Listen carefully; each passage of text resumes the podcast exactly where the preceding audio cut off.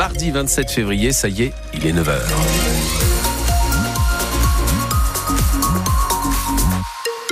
Les infos, Louise Buins. Allez, on oublie les mauvais résultats. de colère un double. oui, s'il vous plaît. On oublie les mauvais résultats de Ligue 1 et on croise les doigts pour la Coupe de France. Le Racing va jouer à Lyon ce soir pour affronter l'OL pour le premier quart de finale de la compétition. 700 supporters se déplacent pour le match, mais la grogne est de plus en plus forte, Luc Dreosto. Cette colère a un double motif. Il y a d'un côté une opposition de plus en plus frontale à la politique de Bluco, le propriétaire du Racing, qui mise sur la jeunesse pour euh, faire une politique de trading en espérant des profits. Et de l'autre côté, les dernières prestations catastrophiques de l'équipe. Après une éclaircie au cœur de l'hiver, elle semble retomber dans ses travers du début de saison. Face à Brest, la marmite a donc explosé. Voir les ultras déserter les tribunes à l'heure de jeu, c'est inédit depuis le retour en Ligue 1. Et c'est douloureux pour les principaux intéressés. Bien sûr que ça nous affecte. Les joueurs, le staff et moi, à vous Patrick Vira. L'entraîneur n'a eu que 48 petites heures pour tenter de penser les plaies. Ce quart de finale de Coupe de France s'avère donc capital. Une qualification pour les demi permettrait d'étouffer au moins provisoirement la grogne des supporters. Une élimination en passant à côté du match ne ferait que la renforcer. Les joueurs strasbourgeois sont attendus au tournant par les quelques 700 supporters qui feront le déplacement ce soir à Lyon. Un coup d'envoi du match à 20h45 et on le vit en direct avec vous dès 20h sur France Bleu. L'homme soupçonné d'avoir voulu enlever un enfant à Colmar samedi dernier est placé sous contrôle judiciaire. Le quinquagénaire va aussi devoir subir une expertise psychiatrique en attendant de passer devant la justice dans deux mois. Les relations entre la population et les forces de l'ordre, sujet d'une enquête dévoilée ce matin par la défenseur des droits. Cécile Soulet, elle révèle que les policiers et gendarmes ont une conception très répressive de leur travail. Plus d'un policier sur deux estime que sa principale mission, c'est seulement d'arrêter les délinquants. Une mission jugée même prioritaire, quitte pour une moitié d'entre eux à ne pas respecter la loi. Une majorité des gendarmes et des policiers trouvent par ailleurs qu'on ne peut pas faire confiance aux citoyens pour bien se comporter. L'enquête menée dans sept départements urbains et ruraux montre aussi qu'en très grande majorité, si les agents interrogés réprouvent l'usage de la force pour obtenir des aveux, 6 sur 10 souhaiteraient avoir plus de possibilités pour utiliser la force dans certains cas. Et c'est plus vrai pour les policiers que pour les gendarmes. Plus inattendu, l'efficacité des contrôles d'identité défendus par certains syndicats de policiers ne fait pas l'unanimité. C'est pourquoi dans ses recommandations, la défenseur des droits demande la mise en place d'un dispositif d'évaluation des contrôles d'identité.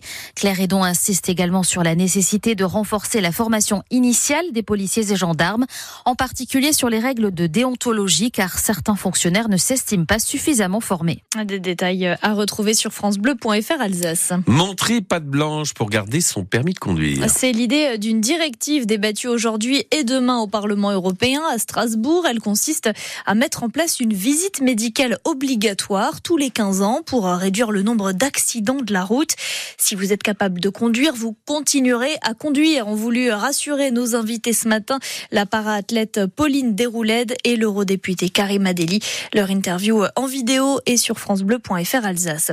Pour réduire la pollution cette fois, l'association Strasbourg Respire réclame un moratoire sur les centrales biomasse de l'Eurométropole.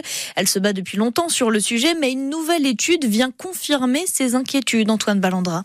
D'après l'étude, les centrales biomasse produisent jusqu'à trois fois plus de polluants que les centrales pétrole ou charbon. Plus d'oxyde d'azote, de dioxyde de soufre et aussi plus de CO2, car le bois brûlé en dégage beaucoup. Le docteur Thomas Bourdrel est membre du collectif Strasbourg Respire. Même les experts du GIEC disent que les centrales au bois, pour le climat, c'est pas bon.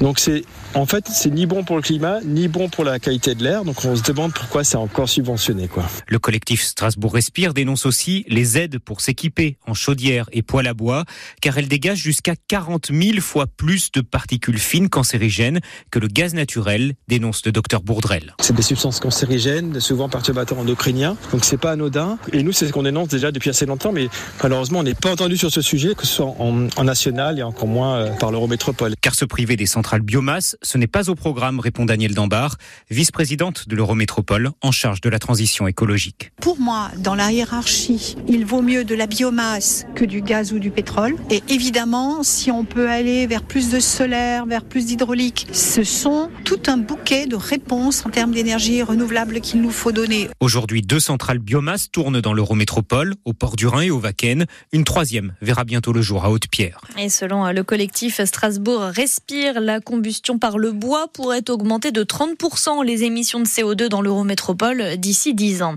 Alors que le salon de l'agriculture se poursuit à Paris, les paysans retraités du Haut-Rhin sont vent debout contre la hausse de la taxe foncière. Elle n'arrête pas d'augmenter. Son taux atteint désormais 60%. De quoi sérieusement amputer les revenus des anciens agriculteurs qui ne touchent pas une grosse retraite selon la FDSEA qui entend interpeller les maires orinois. Les finances des agriculteurs au cœur d'une réunion ce midi à Bercy, justement. Le ministre de l'économie, Bruno Le Maire, et celui de l'agriculture, Marc Fesneau, vont demander aux banques et assurances de faire des efforts. L'État promet de son côté d'aider les exploitants en difficulté à obtenir des prêts.